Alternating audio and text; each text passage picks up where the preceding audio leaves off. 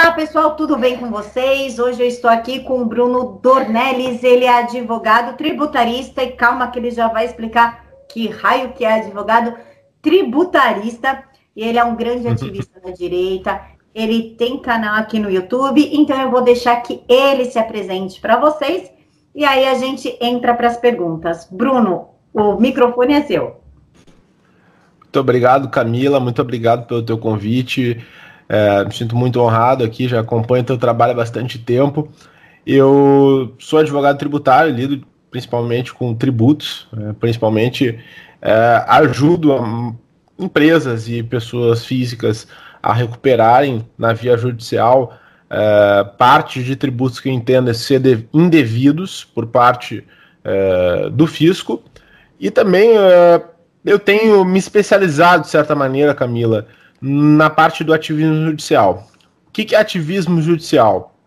É nós utilizarmos da política através dos meios judiciais para fins de, principalmente, com os instrumentos que a burocracia nos concede, principalmente porque são muitos, até porque a burocracia no Brasil não é uma coisa, é, não, é, não é brincadeira, mas com esses instrumentos que, que eles, a própria, o próprio estamento burocrático nos concede, também aproveitar-se desses instrumentos para atingir alguns fins políticos e alguns fins políticos nós entendamos ser bons para a sociedade. Por exemplo, Camila, ultimamente, a última ação que eu entrei visava o questionamento do, da valorização do ativo do Banrisul, o Banco do Estado do Rio Grande do Sul, que estava indo para oferta de ações, ou seja, eles estavam, o governo do estado estava para vender por 25% 25% eh, das ações do Banco do, do, Estado do Rio Grande do Sul, e eu entendia que esse valor era um valor que estava totalmente abaixo do valor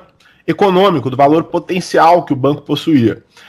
Então eu entrei aqui com uma ação popular, justamente demonstrando que havia uma lesão, até porque o nosso governador aqui do estado do Rio Grande do Sul, Eduardo Leite, já teve ligações muito profundas com a Open Society, quando era prefeito lá de Pelotas, então Uh, existia também um grande risco de que o Banco do Estado do Rio Grande do Sul fosse oferecido a preço de banana a uma elite econômica mundial. E o que aconteceu foi que, na verdade, eh, nós impedimos isso. Primeiro, porque a oferta, eh, em primeiro momento, no judiciário nós conseguimos a suspensão dessa oferta. Ou seja, uh, o judiciário entendeu que realmente ela estava abaixo do valor potencial do banco e isso iria acarretar em prejuízos da própria sociedade, cerca de 3 bilhões do erário gaúcho estariam sendo colocados no lixo, mas depois, o, talvez não, não, não, por coisas que a gente não compreende, é, o juízo depois tomou uma posição totalmente contrária. O banco foi oferta e a nossa surpresa foi que o banco não teve oferta nenhuma, porque os investidores se assustaram. então, ativismo judicial é você utilizar justamente da medida do possível para conseguir batalhar nas vias judiciais e aliar isso também um pouco ao potencial político que a gente sabe que existe né, e que, ao mesmo tempo, nós precisamos. Assim, falando em militância, em formação de militância de direita, nós precisamos também de um braço de ativismo judicial, do qual a esquerda sempre se utilizou, mas a esquerda tem uma coisinha que é desfavorável a ela. A esquerda mente nós, quando nós falamos a verdade, ela é mais palpável, principalmente as vias jurisdicionais, de serem convencidos, né, do que simplesmente é, essas hipocrisias, essas demagogias, essas. Enfim, você pode chegar no juiz, mas nem sempre você vai levar. Nós somos muito mais capazes de levar do que eles. Pessoal, o canal do Doutor está aqui na caixa de informações. Ele sempre posta vídeo lá, então se inscrevam para acompanhar, para também não ficar falando bobagem por aí. Doutor, poucas pessoas sabem o que é direito tributário. O que exatamente significa isso? Tributar, tributos, que tributos, por quê, do que, da onde? Qual que é a sua atuação? Bom, todo tipo de tributo, toda cobrança que é feita pelo Estado, é, toda, vamos dizer assim, desde uma taxa, uma contribuição que é paga é, social, uma contribuição sindical, um imposto, Uh, tudo isso é um tributo. Uh, até mesmo o FGTS hoje é considerado como tributo. Por quê? Existem pressupostos e pressuposto para a criação de um tributo. O tributo ele só é feito e só é cobrado por força de lei.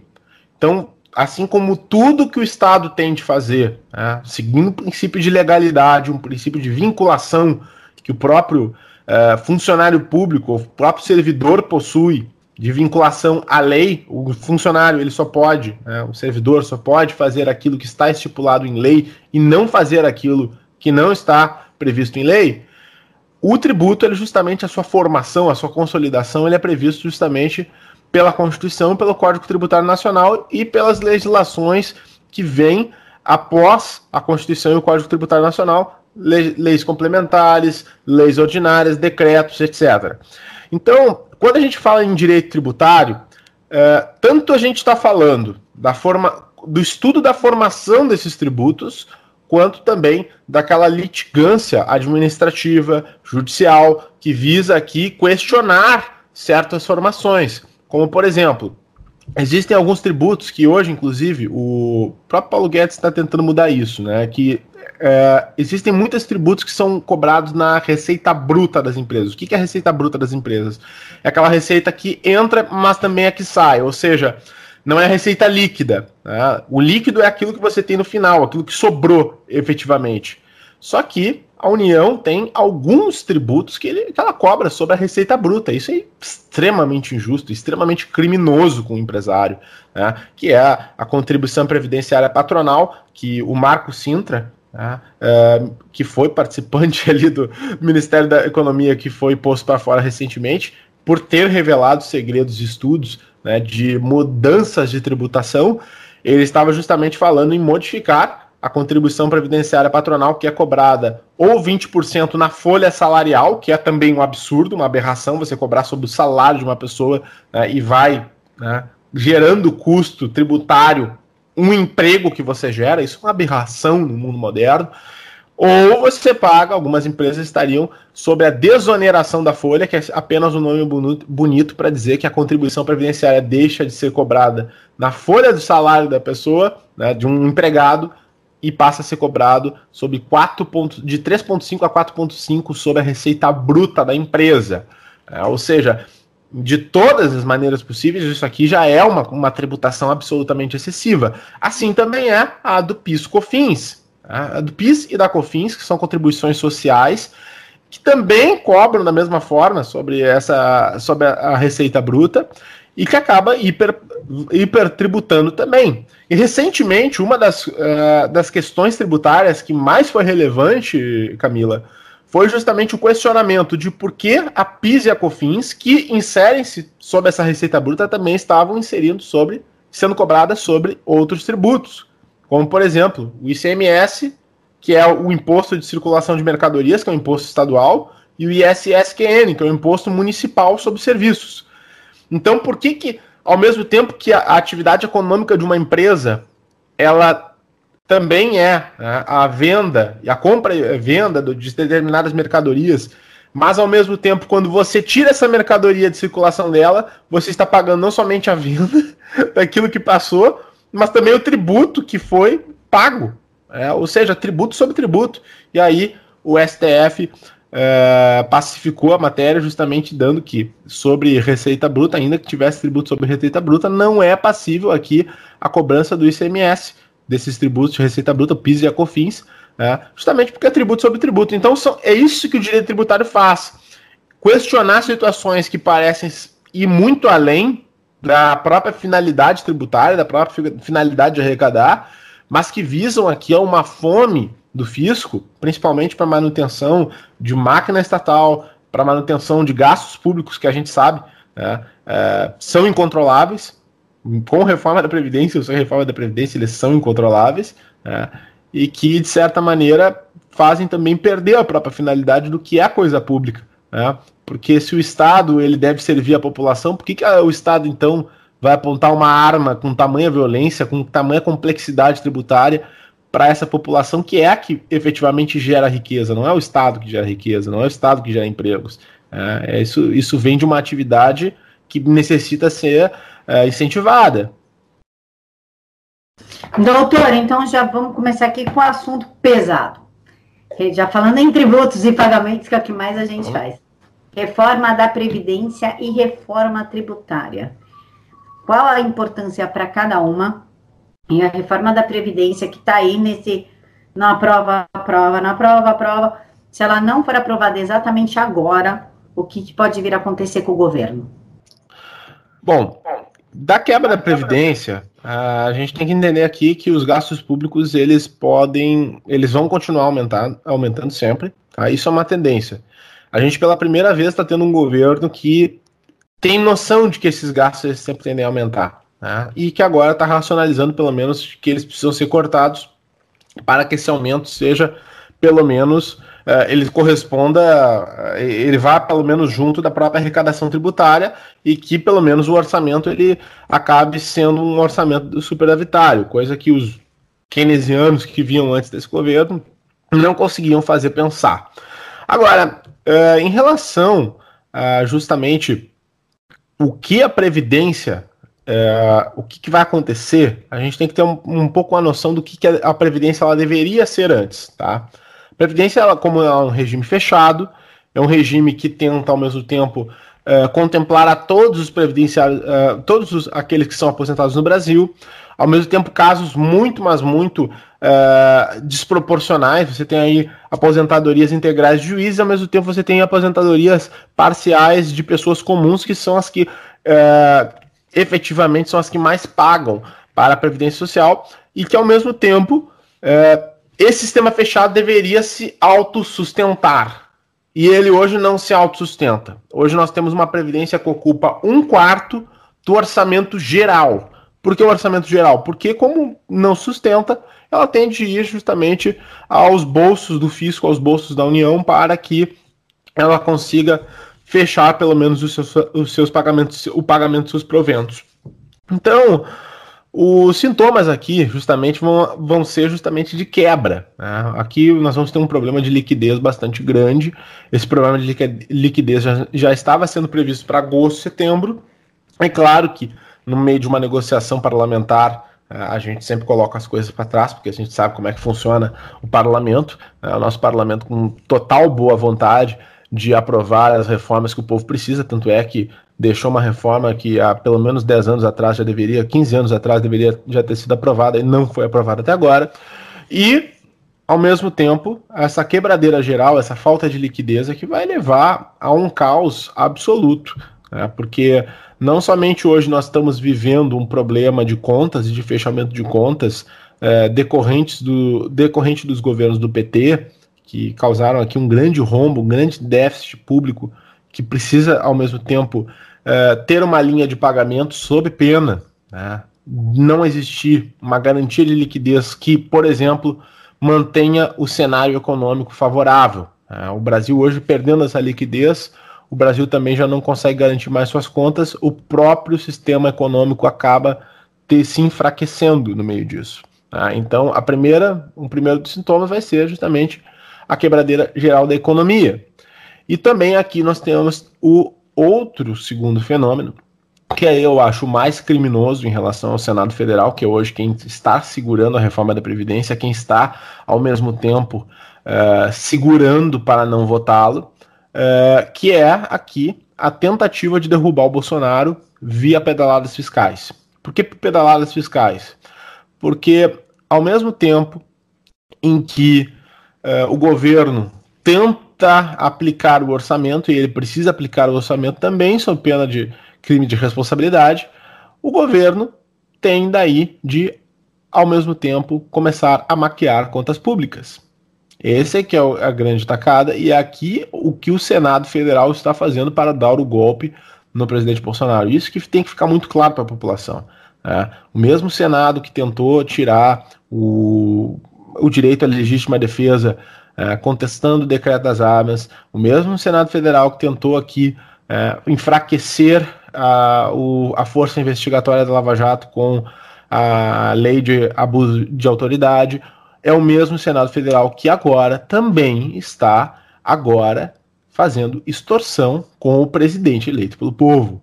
Por que extorsão? Porque caso o presidente não contemple esses sujeitos, essa quadrilha criminosa, com cargos, com aquilo que eles desejam, o Senado vai seguir travando uma reforma que não é só necessária aqui para a própria sobrevivência do establishment deles mesmos, é necessária para o próprio povo brasileiro conseguir se desenvolver e o crescimento voltar a acontecer. Né? Não se trata que, ah, mas o crescimento econômico, porque isso aí é só para os grandes empresários. Não, não, não. Os empregos são criados aqui. A atividade econômica é criada aqui. Se uma economia ela não está em crescimento é, constante, ela literalmente está em queda, ela está se, se, se segurando.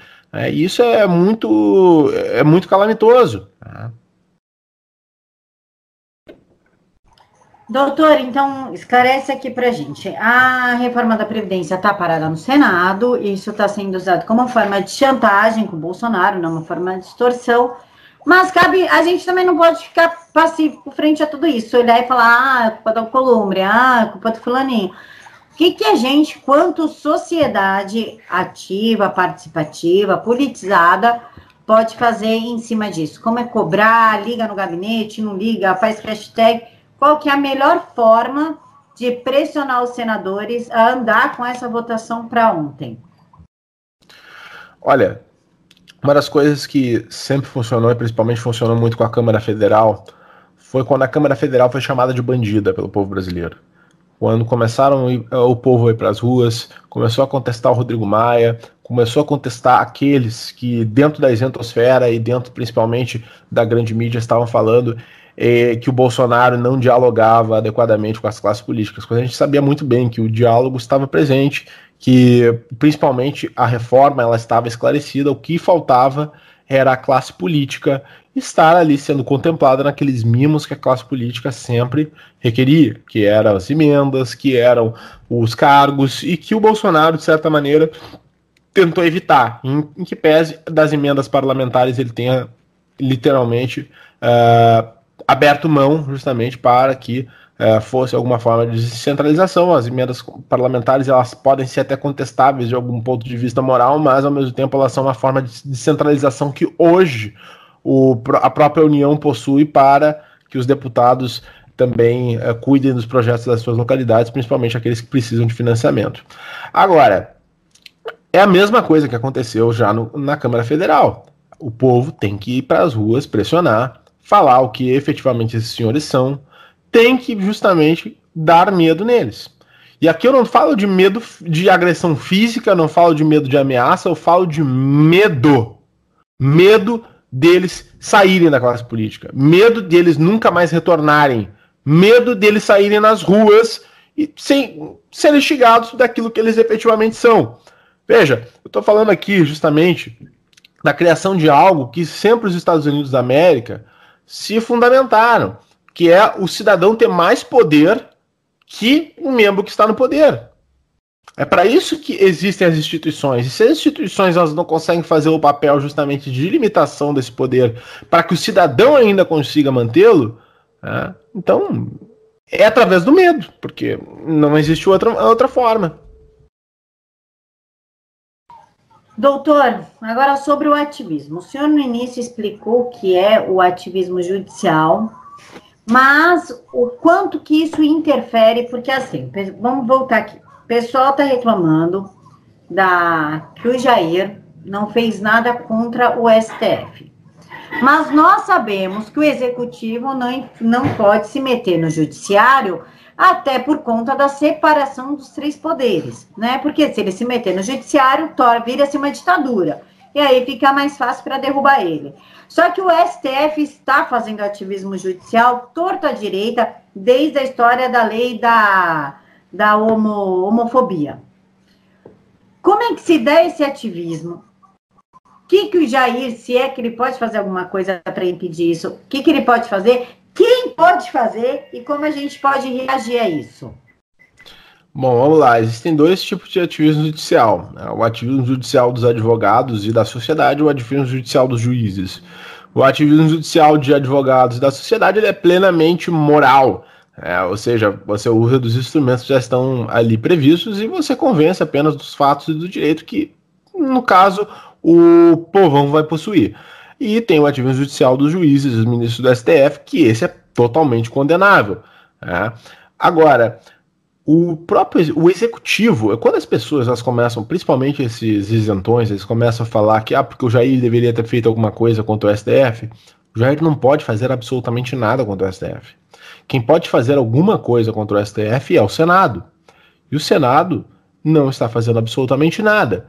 Então é por isso que a gente, quando é, até entrando naquele assunto da lava-toga, é, Camila, hoje existe um, uma força de dentro do establishment político que é a lava-toga, mas não quer a lava-toga por aqueles, aqueles momentos, é, vamos dizer assim, por aquele altruísmo que a população hoje possui, que é condenar o STF por, enfim, não, quer lava-toga daqui a pouco para utilizar isso como objeto contra a própria, contra a própria lava, a lava-jato. Né? Então, ou mesmo é, contra a questão de juízes que estariam aqui abusando, uh, vamos dizer assim, abusando da sua autoridade.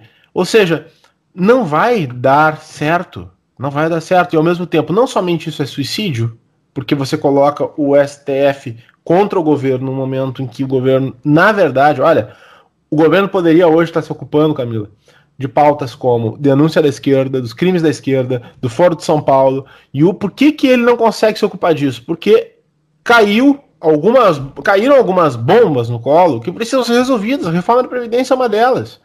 Então, quando a gente fala de ativismo judicial, é, que o STF hoje é, se utiliza, óbvio que é absolutamente pornográfico o que o STF está fazendo. É absolutamente. Bom, nós vimos agora, recentemente, essas colocações que o, o Janot fez, né, essas confissões que o Janot fez mas que o Gilmar Mendes imediatamente disse não, porque é contra, ele é contra o devido processo legal, porque eu sou o processo legal, né? E ao mesmo tempo o senhor processo legal requer né, ao STF, sem devido processo legal, né, a tomada da arma dele na própria resistência. Né? Então, o que que, que, que está acontecendo? É claro que, que é uma ditadura, é claro que é um órgão totalitário. E se um órgão que não funciona ah, que está lá justamente para promover a ordem das coisas, para promover a ordem jurídica, para promover justamente o adequado, a adequada aplicação da lei e a boa leitura da Constituição. Se ele não presta isso, ele não presta para nada. É claro que o adequado aqui né, seria justamente alguma intervenção de poderes, até por, justamente por isso, né? Quando Montesquieu ele cria a tripartição de poderes, é justamente para que existisse um balanço, para que existisse uma limitação entre esses poderes.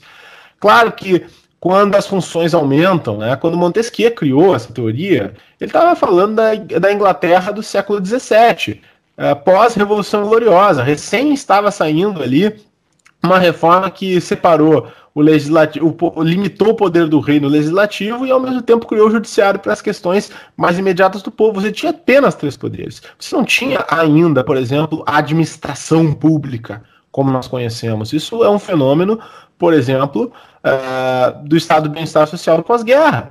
Nós não tínhamos ainda um, um, sistema de governo. Você não tinha ainda nem sequer o primeiro-ministro inglês. A figura do primeiro-ministro ela vem, ela vem dois séculos depois. Né? Então, você não tinha principalmente o fenômeno das constituições escritas, que trazem aqui o, o, uma função nova. A função que o STF deveria exercer não é o controle jurisdicional, não é jurídico a função do STF. A função do STF deveria ser controle constitucional. Só que ele acaba sendo, é, ele não somente ele foi mal formado, porque aqui acabou trazendo teorias e teorias de fora e adequando ao vamos dizer assim, ao ordenamento brasileiro, como ele acabou se tornando última instância processual. O que, que o STF hoje é capaz de julgar? Absolutamente tudo, inclusive seu caso de briga de vizinho. Né? Quando ele deveria estar justamente assim. Uh, se nós formos ver, o STF ele julga cerca de 20 a 30 mil processos ao ano. Tá? Quanto que julga a Suprema Corte Americana? Menos de 100. Se você for ver também as Supremas Cortes Europeias, que tem um controle separado, ainda diferente do, do, do, americano, também vão ter um número muito parecido com o americano. Por quê?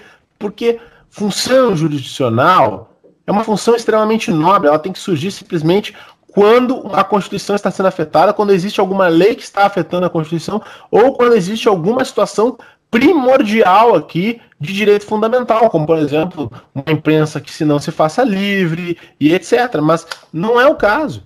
Ah, o STF ele está entrando, o STF ele tem uma função que deveria ser nobre e ele acaba se entrando na lama ao mesmo tempo que ele vai confundindo essas funções. Né?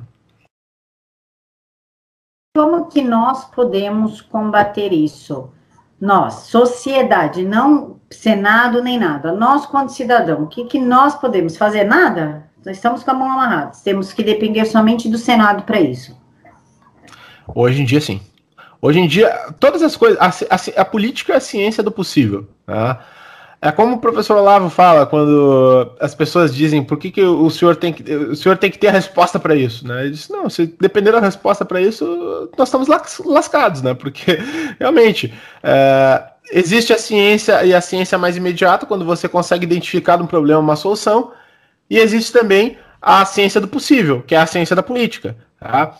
Hoje nós não temos condição nenhuma, nenhuma, de fazer nenhuma reforma do STF e nem sequer uma limitação de poderes do STF.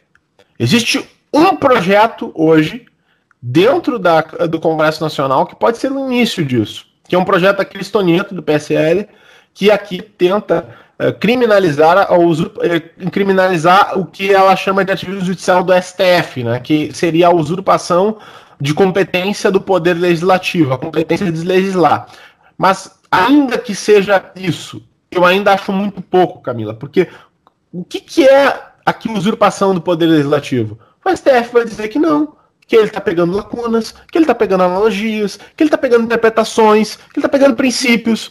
E isso, a função jurisdicional no mundo inteiro é um problema. Veja, nós estamos falando aqui, Camila, de um problema institucional do Brasil Veja, eu, quando eu falei em todas aquelas funções que o Brasil acabou perdendo no bonde e mantendo só três poderes, o mundo inteiro, a Europa inteira conseguiu fazer essa separação. Os Estados Unidos, a administração está nos municípios, o Estado é o governo e a União é apenas as funções mais primordiais de Estado mesmo, chefia de Estado. Né? Você não tem governo na União Americana, o governo está nos estados e a administração verdadeira, o corpo administrativo está dentro dos municípios. Na Europa, você tem essa separação também, mas em todo lugar no mundo, Camila, a função judicional ela está sendo um problema tá?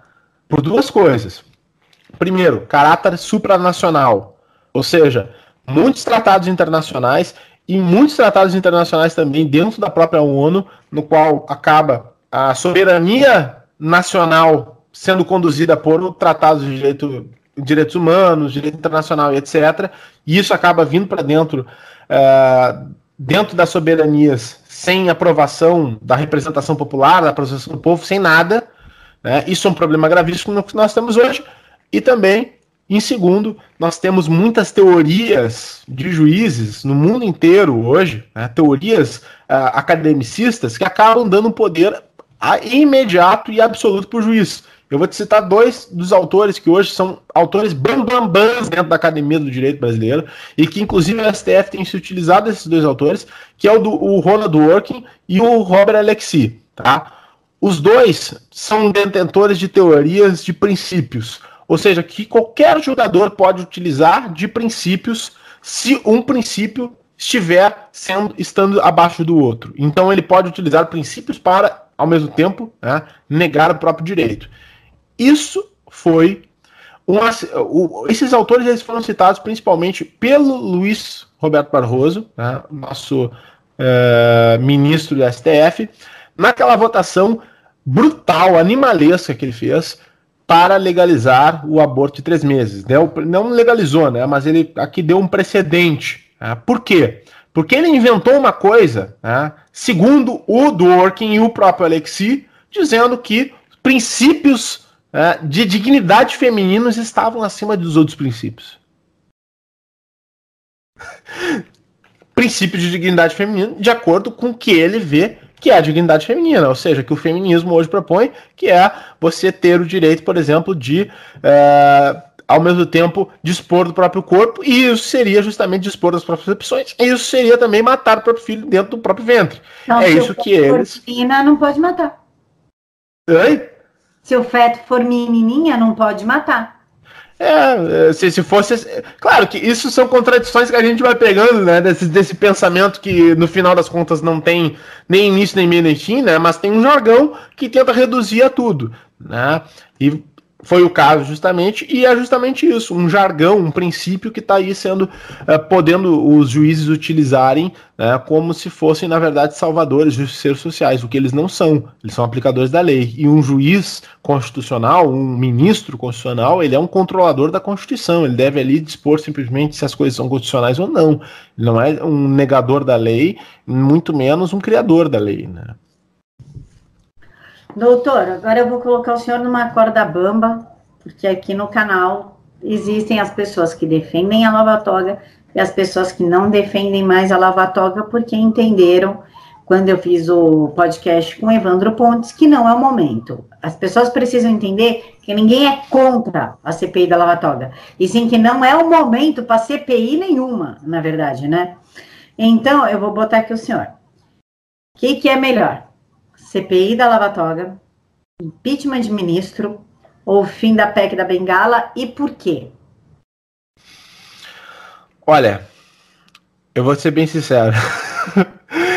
eu não confio mais em medidas, em, uh, medidas institucionais né, das quais a gente está sempre, parece que, brigando por uma coisinha pequena né, no meio do tempo e essas medidas Uh, elas todas elas elas têm medida de vencimento, né? Elas têm, elas têm data de vencimento. As décadas, as instituições, as instituições brasileiras, elas não conseguiram ao mesmo tempo manter uma estabilidade em 100 anos de existência, né, do pós do pós-império, aqui desde 1879 as, as instabilidades são enormes. Né? O que dizer de medidas em que não vão tornar aqui a eficácia que nós gostaríamos? Então eu vou mais além, Camila.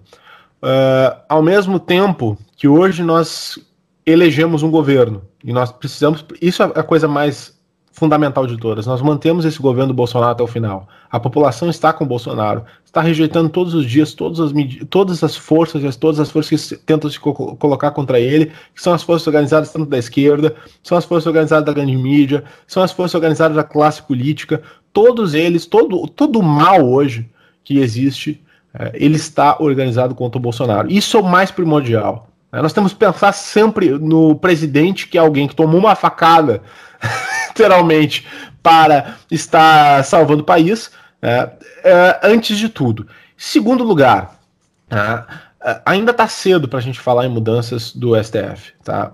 Por quê? Porque primeiro a gente tem que fazer as mudanças das reformas que precisam para o país voltar a andar, para as pessoas começarem, por exemplo, a empreender, para as pessoas começarem a acreditar de novo no país, e isso né, passa justamente por essas grandes reformas, a reforma da Previdência. Não acho que a reforma tributária ela tem que ficar, ser tão rápida assim, eu acho que daí a gente consegue já, uma vez que a reforma da Previdência já tenha passado, já começar a brigar com a outra porção das instituições que está, que está podre. Mas eu não acredito, Camila, em medidas institucionais. Por que medidas institucionais eu não acredito mais? Porque a gente já sabe, se teve uma coisa que a gente aprendeu já no Brasil, é que uh, medidas de poder, medidas institucionais, elas não servem para parar um agente podre. Nós hoje temos é de impedir, de certa maneira, porque a corrupção ela é um, um comportamento humano. Né? Ela é um comportamento. A gente opta ou por ser bom ou por ser um ser corrupto. Né? Então, nós temos é começar a perceber aqui, institucionalmente, como é que nós colocamos os bons lá. Isso é primeiro lugar. Né? E isso passa por uma reforma cultural. Vai demorar anos e anos e anos e anos até toda a filosofia, talvez, do professor Olavo de Carvalho, toda essa literatura que está sendo trazida pelo Brasil pela primeira vez, ela começar a formar caráter, tá? For, começar a formar caráter. E, em terceiro lugar, por essas vias institucionais, não vai ser necessário ainda é, para deter este nível de poder. Nós estamos falando de um nível de poder totalitário, um nível de poder absoluto, de um poder aqui que faz exatamente o que ele bem entende. É um poder que dá e desmanda, por exemplo, para é, censurar uma notícia do antagonista, no outro dia eles estão lá recolhendo a arma de um, de um sujeito é, que nem se sabe ainda, nem se pôde averiguar se era verdade, se não era verdade, se ele estava falando, se foi um publicitário do livro que ele está escrevendo que colocou isso na mídia. A gente nem sabe se, se isso aí é verdade. O livro nem sequer foi publicado.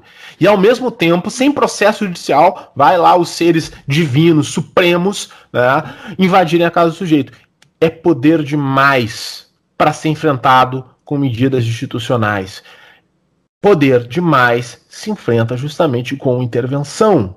E aí, né, a gente tem aqueles velhos mecanismos que talvez são muito, mas muito sábios da parte dos caminhoneiros. E aí eu não vou falar mais nada, tá? Eu vou deixar aqui que o nosso público ele pense por si mesmo. pense criativamente. Certo, né? Deixa que o público bote a opinião deles aí. Galerinha, bota é. a opinião aí nos comentários qual que vocês acham que é a melhor intervenção. E eu vou dizer aqui, isso aqui não é defesa de intervenção militar, não é defesa de intervenção é, de maluco, não é resetar sistema, tá? É simplesmente assim, como é que funciona a legitimação do poder? Né? O Max Weber ele dizia, tu tinha três formas de legitimação do poder. A tradição, né, que legitima também o poder do, do detentor, a, o apreço dele à lei, ou seja, o caráter burocrático legal e o carisma. O STF não tem nenhum deles. Né? Então não é aqui uma questão de que ah, nossa, eu, eu estou de, de implicância, eu que acho simplesmente estou constatando aqui que o STF faz ilegalidade. Não, eu estou dizendo o STF faz ilegalidades e ele naturalmente não é mais legitimado pelo povo brasileiro. Então é só questão de as maçãs podres irem caindo aos poucos. Né? E a gente vê também que pelas instituições, o próprio Bolsonaro, cara, Bolsonaro não tem poder hoje nem sequer em relação às próprias lombadas eletrônicas. Algumas foram instaladas antes mesmo dele saber, né?